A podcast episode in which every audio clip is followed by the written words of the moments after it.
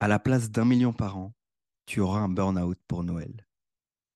Si tu es un créateur et que tu as une audience, mais que tu génères moins de 50 cas par mois de façon régulière, alors tu es à seulement 10% de l'impact que tu pourrais avoir. Et tu dors sur une montagne de cash.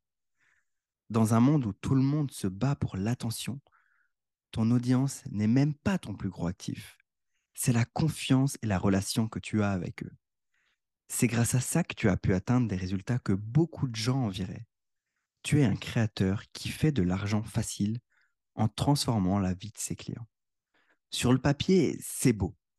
Mais en vrai, toi, tu es sur tous les fronts et tu t'épuises. Tu gères tout toi-même et ça te frustre. Tu ne te sens pas vraiment soutenu par ton équipe. Ton business est un bordel monstre. Tu te sens submergé. Ton CA est instable et tu te sens insécure. Tout cela te dégoûte presque du métier. Et tu ne vois pas comment tu pourrais aller plus loin avec le peu d'énergie et de temps qu'il te reste. Je dois être honnête avec toi.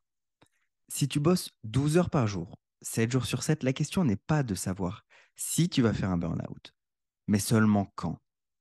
Maintenant, laisse-moi te partager 8 étapes précises pour changer cela. Étape numéro 1, objectif. Détermine ton vrai objectif de manière très précise.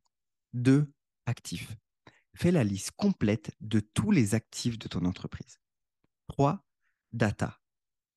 Analyse les chiffres de vente et la provenance exacte de tes ventes.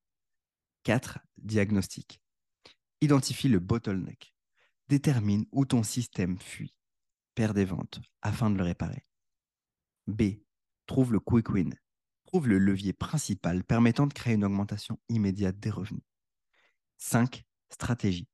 Crée une stratégie globale en fonction de ce que tu as découvert et de ce qui va maximiser les 20% de tes actifs et qui t'apporte 80% de tes résultats. 6. Le one step pour pas être submergé par tout ça, trouve l'action unique à faire maintenant. Généralement, c'est de réparer le goulot d'étranglement ou déployer le quick win. 7. Systématise. Après avoir déployé le quick win, l'étape suivante consiste à en faire un élément régulier et récurrent de ton activité sans que tu n'aies à y passer plus de temps. 8. Analyse et répète. Suis ce process. C'est exactement en suivant ces étapes que je change la vie des créateurs comme toi c'est aussi possible pour toi d'avoir un CA stable et prévisible, tout en ayant plus de temps, plus de revenus, plus de liberté, un meilleur équilibre entre vie professionnelle et personnelle.